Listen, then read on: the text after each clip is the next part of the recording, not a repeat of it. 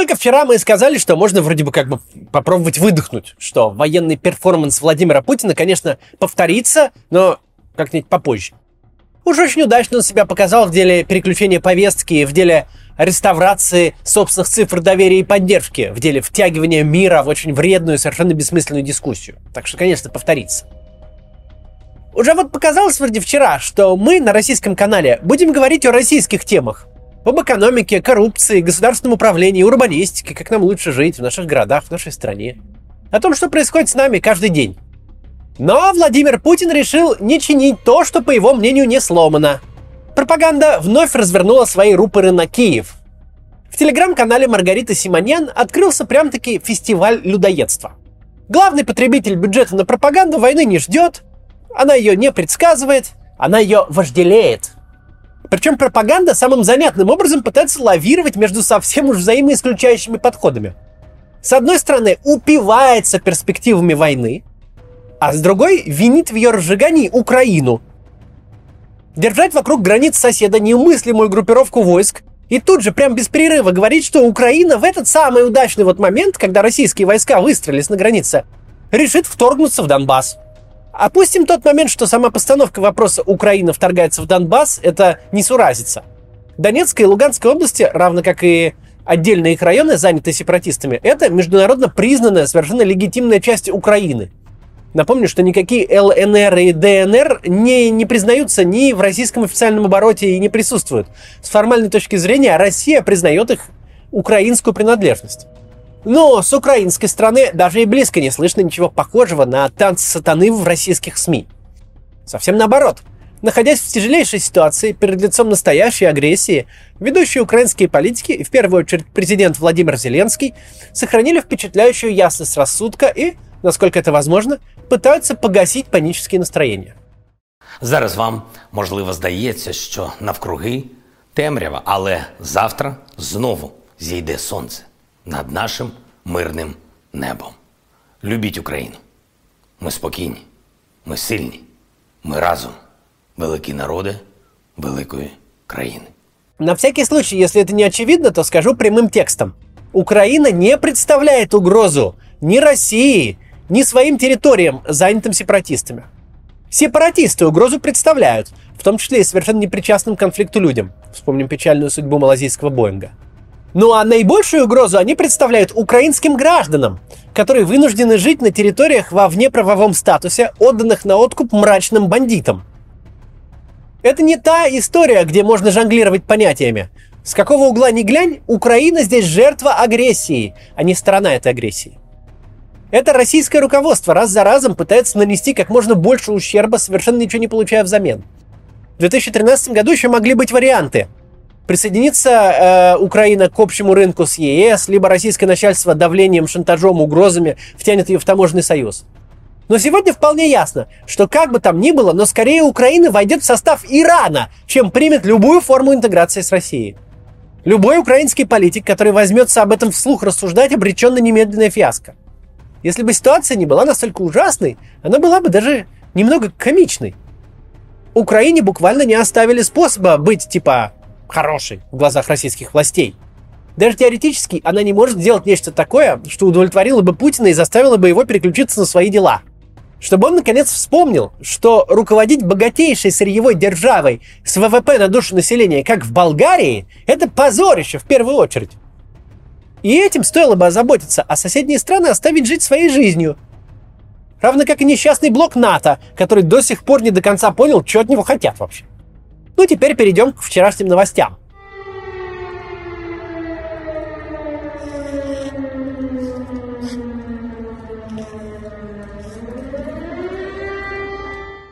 Ситуация начинает напоминать зловещий сериал, где кульминация происходит в конце каждой серии, чтобы зритель с нетерпением ждал следующий.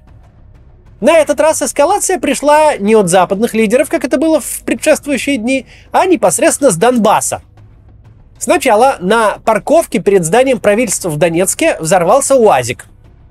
Машина принадлежала начальнику народной милиции ДНР Денису Синенкову. Сам он не пострадал. Что это было непонятно. Зачем взрывать УАЗик на пустой парковке, трудно даже представить. Меньше всего это похоже на организованный из Киева теракт, а больше всего на провокацию, чтобы представить ее как дело рук украинских властей. Чуть позже появилась забавная информация, что номера машины предусмотрительно перевесили на УАЗик попроще. Потому что, ну что, дорогой УАЗ-то взрывать современный, когда можно старый? ну, тут источник такой сомнительный, ну, просто, если так, то совсем уж смешно.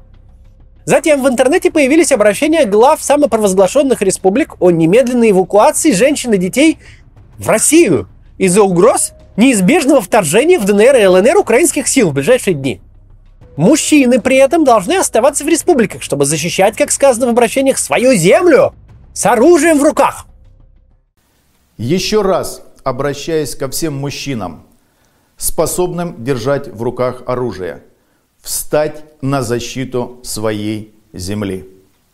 Президент Украины Владимир Зеленский в ближайшее время отдаст приказ военным перейти в наступление, реализовать план вторжения на территорию Донецкой и Луганской народных республик. Объявление об эвакуации с ДНР и ЛНР стало совершенно неожиданным даже для тех, кто следит за ситуацией. Ну а повод этот, что якобы Украина сейчас вторгнется, он вообще не выдерживает никакой критики. Типа ждали, ждали, ждали столько лет, подождали, пока Россия соберет столько войск на границе, и тут вот собрались вторгнуться. Ну, бред же. Сейчас прервемся на небольшую рекламу и продолжим. Я не раз рассказывал вам про городские рюкзаки XD Design. Самый первый из них мне подарили когда-то ребята на день рождения. А сейчас уже собралась целая коллекция – у меня есть любимый рюкзак. Отличный рюкзак, скажу я вам. Нравится. Они удобные, сделаны из качественных водоотталкивающих материалов, грамотно распределяют вес и снижают нагрузку на спину. В их производстве используется переработанный пластик, за что отдельный плюс. Выпускаются в разном дизайне и цветах, а главное, все молнии и карманы у них скрыты, так что можно не беспокоиться за сохранность вещей. Вот, например, рюкзак Bobby Hero. У него жесткий прочный корпус и верх из водоотталкивающей ткани. Не страшны дождь и снег. Внутри карманы для ноутбука, планшета, зарядок и других мелочей. Есть складная перегородка на молнии, э, которой можно отделить, например, одежду от документов и гаджетов. Можно купить дополнительную систему разделителей на липучках. Крутые фишки рюкзака. Карман на лямке с молнией для проездного или пропуска, внешний USB-порт для зарядки гаджетов на ходу. Суперский универсальный рюкзак, хоть на каждый день, хоть для поездок, выпускается в трех размерах и пяти цветах. Очень похожий на Bobby Hero Bobby Pro. У него разделители идут в комплекте и есть специальный карман для ключей с ретрактором. Bobby Soft отличается от остальных рюкзаков XD Design мягким корпусом. Очень нравится девушкам. Но вообще он унисекс. Э, есть 7 расцветок. Можно выбрать на любой вкус. Его фишка изменяемый объем. От 13 до 16 литров. С таким удобно пойти и на работу, и на тренировку. Все поместится. У него тоже есть USB-порт для зарядки и кармашки на молнии. Покупать рюкзаки рекомендую в интернет-магазине XD Это официальный представитель XD Design в России. Сейчас там скидка в 15% на самые популярные модели. А по моему промокоду CATS в течение двух недель можно получить дополнительную скидку в 20% на все. Скидки суммируются. Переходите по ссылке под видео и выбирайте рюкзак для себя или в подарок на предстоящие праздники. Так вот, объявление об эвакуации из ДНР и ЛНР стал неожиданным даже для тех, кто следит за ситуацией. Но было ли оно неожиданным и внезапным на самом деле? Очень большой вопрос. Путин немедленно получил выплатить каждому прибывающему в Ростовскую область жителю Донбасса по 10 тысяч рублей, а Минфин тут же заявил о готовности выполнить это распоряжение. Зная особенности работы бюрократических механизмов, сложно поверить, что подобное решение может быть принято к исполнению вот так вот прям с колес – кстати, 10 тысяч рублей – это такая же сумма, которую выплачивали россиянам, имеющим детей в начальный период пандемии. Тогда от момента решения до момента выплаты прошло несколько месяцев. И эта речь шла о гражданах России, данные которых у государственных органов есть в готовности и наличии. Вечером стало известно, что, судя по всему, обращения глав ДНР и ЛНР были записаны вовсе даже не в пятницу, а в среду, 16 февраля. Об этом свидетельствует метаданные роликов. Кстати, разбор метаданных и других роликов приносит много интересных э, выводов. Например, вчера телеграм-канал Народной милиции ДНР опубликовал видео перестрелки. Типа вот сейчас происходит, украинская военщина, все дела. Ну вот, судя по метаданным, видео было создано еще 8 февраля, а в имени файла содержится и вовсе дата 4 февраля. Здесь сразу надо сказать, чтобы не было никаких иллюзий. Вся эта история с эвакуацией – это один большой пропагандистский конструкт, и больше ничего. Невозможно всерьез рассматривать ситуацию с эвакуацией 700 тысяч жителей, а именно такую цифру называет МЧС самопровозглашенный ДНР. Для сравнения, из города Припять в апреле 1986 года после аварии на Чернобыльской АЭС были эвакуированы около 45 тысяч жителей. Это была большая и сложная операция. Для нее понадобились 1200 автобусов, а также огромное количество милиционеров, руководивших погрузкой людей и сотрудников ГАИ, которые регулировали движение. СССР образца 86 года уже довольно дряхлое, но все еще вполне живое тоталитарное государство, которое очень хотело скрыть масштабы аварий на атомной электростанции. Поэтому оно вполне могло мобилизовать ресурсы для осуществления подобной операции в предельно сжатые сроки. Но даже для него это было непросто, хотя число эвакуируемых было в 15 раз меньше, чем сейчас. 700 тысяч человек Примерно столько же беженцев покинули Косово в 99 году, где шла самая настоящая, а не информационная война, где были этнические чистки и военные преступления. Это была чудовищная гуманитарная катастрофа, которая в итоге привела к вмешательству в югославскую гражданскую войну сил НАТО и бомбардировкам Белграда. Ничего даже отдаленно напоминающего Косово в Донбассе не наблюдается сейчас и не наблюдалось за весь период, начиная с 2014 года. Так с чего бы такому количеству людей оттуда уезжать? Эвакуация 700 тысяч человек за пару дней – это задача, выполнить которую в состоянии может быть Советский Союз времен Великой Отечественной войны. Но мы даже на одну минуту не можем представить, что на это способны власти так называемых ДНР и ЛНР, типичных failed state, которыми правят полевые командиры и функционеры финансовых пирамид, единственный актив которых – поддержка из России. У них просто физически нет столько автобусов, водителей и тех, кто будет прорабатывать логистику и руководить процессом. У них также нет никакой возможности эти ресурсы мобилизовать. Мы не можем ни на одну минуту представить, что такая операция под силу людям, которые даже не в состоянии поправить метаданные файлов со своими видеороликами, которыми они собирались устроить провокацию. Не могут это сделать, чтобы не спалиться буквально через час после публикации. Ну, а сама Россия по понятным причинам участвовать в организации эвакуации не может.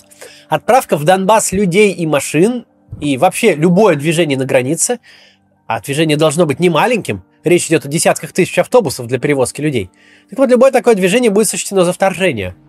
Также совершенно непонятно, где Россия могла бы разместить 700 тысяч человек, даже если бы они каким-то чудом переместились бы из Донбасса на российские территории. Это же целый огромный город-миллионник нужен – Городов-миллионников сейчас в России 15, и лишних незаселенных миллионников, готовых принять сразу столько беженцев, в России нету. Что же тогда это будет? Несколько тысяч человек действительно посадили в автобусы и отправили в Ростовскую область. Остается лишь надеяться, что их там разместят в каких-нибудь сносных условиях, а не просто выгрузят в чистом поле. В середине февраля это все может быть вообще смертельно опасно, если плохо это променеджерить. Тем более, что среди эвакуируемых есть дети – Единственный смысл всей этой операции – получение телевизионной картинки, на которой будут беженцы из Донбасса, потерявшие крышу над головой из-за преступлений украинской военщины. И на которой будет Россия как единственный оплот и защитник этих беженцев. Недаром в Ростовскую область уже отправился исполняющий обязанности главы МЧС, руководитель Роспотребнадзора и специалисты Минздрава. Можно тут только посочувствовать жителям Донецка и Луганска, двух больших и когда-то достаточно развитых русскоязычных городов – Люди жили там хорошо. Донецк был экономически более развит, чем Киев. Принимал чемпионат Европы по футболу. Люди там счастливо и неплохо жили. Но потом пришел Путин со своей геополитикой. И вот те, кто смог, уехал. А кто не смог, остаются жить в никем не признанном failed стейте, боятся войны и ради телекартинки вынуждены вот эвакуироваться. Еще одна потенциально громкая новость. Назначение внепланового заседания Совета Федерации на 22 февраля. Изначально следующее заседание было запланировано на 2 марта. Его перенос официально объясняется необходимостью утвердить законопроект об индексации пенсий военным пенсионерам в качестве подарка на 23 февраля. На этот же день перенесла свое заседание Государственная Дума. Теперь заседания обеих палат парламента состоятся одновременно, что дает возможность принять максимально оперативно, в течение одного дня, какое-нибудь важное решение – Аналогичным образом развивались события в августе 2008 года, когда Госдума и Совфед за один день приняли обращение к тогдашнему президенту Медведеву с просьбой признать независимость Абхазии и Южной Осетии, что и было незамедлительно тогда сделано. Впрочем, надо отметить, что сейчас Госдума такое обращение к Путину уже приняла, но оно осталось без удовлетворения. Еще из новостей. Президент США Джо Байден выступил с целым обращением по Украине. Обращение это, на первый взгляд, весьма тревожного содержания – Путин принял решение о нападении, и Россия в Украину вторгнется, говорит Байден. Ответом США в этом случае будут санкции, а санкционный список исправляется и дополняется. Сейчас э, российские войска практически окружили территорию Украины со стороны Белоруссии, со стороны Черного моря на юге и практически обложили полностью по всем границам. И у нас есть причины считать, что российские силы намереваются вторгнуться в Украину в ближайшую неделю, в ближайшие дни. И мы считаем, что они э, нападут на столицу, на Киев, э, город с населением 2,5 миллиона человек. Есть ли какие-то факты, свидетельствующие о том, что Путин предпринял, принял уже решение насчет вторжения в Украину? В настоящий момент я уверен, что он уже принял решение. У меня есть э, причины, чтобы так считать. Но в целом слова Байдена не выглядят как э, очередной виток эскалации. Это продолжение позиции, которую он занимал ранее и озвучивал еще в четверг. Соединенные Штаты продолжают призывать к дипломатическим путям выхода из кризиса, хотя заместитель посла США и выслали из России. Также Байден отметил адекватность реакции Зеленского, несмотря на нагнетание информационной повестки. В общем, какого-то шокирующего нового контента или очередного витка эскалации в обращении нет, хотя ситуация остается неприятной. Новости выглядят ужасно? Да, вполне. Если прям все принимать за чистую монету, то вероятность войны не стала вдруг ниже. Она стала намного выше, чем была до заявленного, но никем не подтвержденного отвода войск. Хорошая новость пока в том, что нужно с большой опаской принимать хоть что-то из этого за чистую монету. Это выглядит именно нарочным нагнетанием. Больше всего это похоже на новое наступление в газетные заголовки и федеральный эфир. Все должно быть всерьез, должен вспоминаться вайп военных фильмов, вот он взрыв, взрыв одинокой машины на пустой площади. Вот он расстрел детского садика, который, правда, оказался на украинской территории. Но это детали. Вот они, колонны женщин и детей, которые бегут от страшной войны, от украинского типа агрессора, драматургия. Идеальная драматургия для газетных заголовков. Теракт, покушение на детей, которые наше все. И вереница спасающихся бегством. По улицам разъезжают военные машины с целыми начальниками народной милиции. И сразу выходит Владимир Путин и не скуднеющей рукой раздает всем по 10 тысяч рублей, кров и еду, будто люди не весьма условную границу перешли, а правда бегут от вторжения, которым даже и близко не пахло и не пахнет. Может ли все это быть такой неуклюжей подготовкой провокации? Все может быть. Но не вполне ясно, зачем свою подготовку к провокации вести настолько явно. Только если не вся твоя провокация и состоит в продаже слухов о провокации – да, читая ресурсы российской пропаганды сейчас, хочется не то что из Украины уехать, а планету сменить. Люди на госслужбе пьют кровь и хвастаются этим. Но реальность в том, что они не впервые пьют. Для пропаганды война – золотое время. Это время сверхдоходов. А на завтра никто не вспомнит, что вот вчера ты анонсировал войну. Завтра будет новая методичка. Нет никакого диссонанса. Сегодня грозить войной, а завтра бороться за мир во всем мире. Пропаганда это хорошо умеет. Стоит ли нервничать по поводу последних новостей? Говоря честно, не больше и не меньше, чем позавчера. Главный источник всех этих проблем – непредсказуемый автократ, который готов изумлять зрителя каждый день. Он был вчера, он есть сегодня, в этом отношении ничего не изменилось. А вот тот поток инфомусора, который льют телеграм-каналы, точно сюда ничего не привносит и ничего не отнимает. Все фундаментально, все осталось как было. Проблема есть, какая есть. Вот так. Если вам понравился этот ролик, то знаете, что вы можете стать спонсором этого канала. Это помогает нам выпускать видео. Вообще мы все средства используем на развитие канала, на наши новые интересные проекты, э, на общественную деятельность. А спонсоры получают разные классные бонусы. Например, иногда есть видео с бэкстейджа, когда у нас получаются, э, и обычным зрителям они недоступны. Ну или можно сидеть с нами в чатах с командой или со мной, если вы крупнее спонсор. И мы там общаемся, пишем. Так что становитесь спонсором канала по кнопочке спонсорства внизу. До завтра.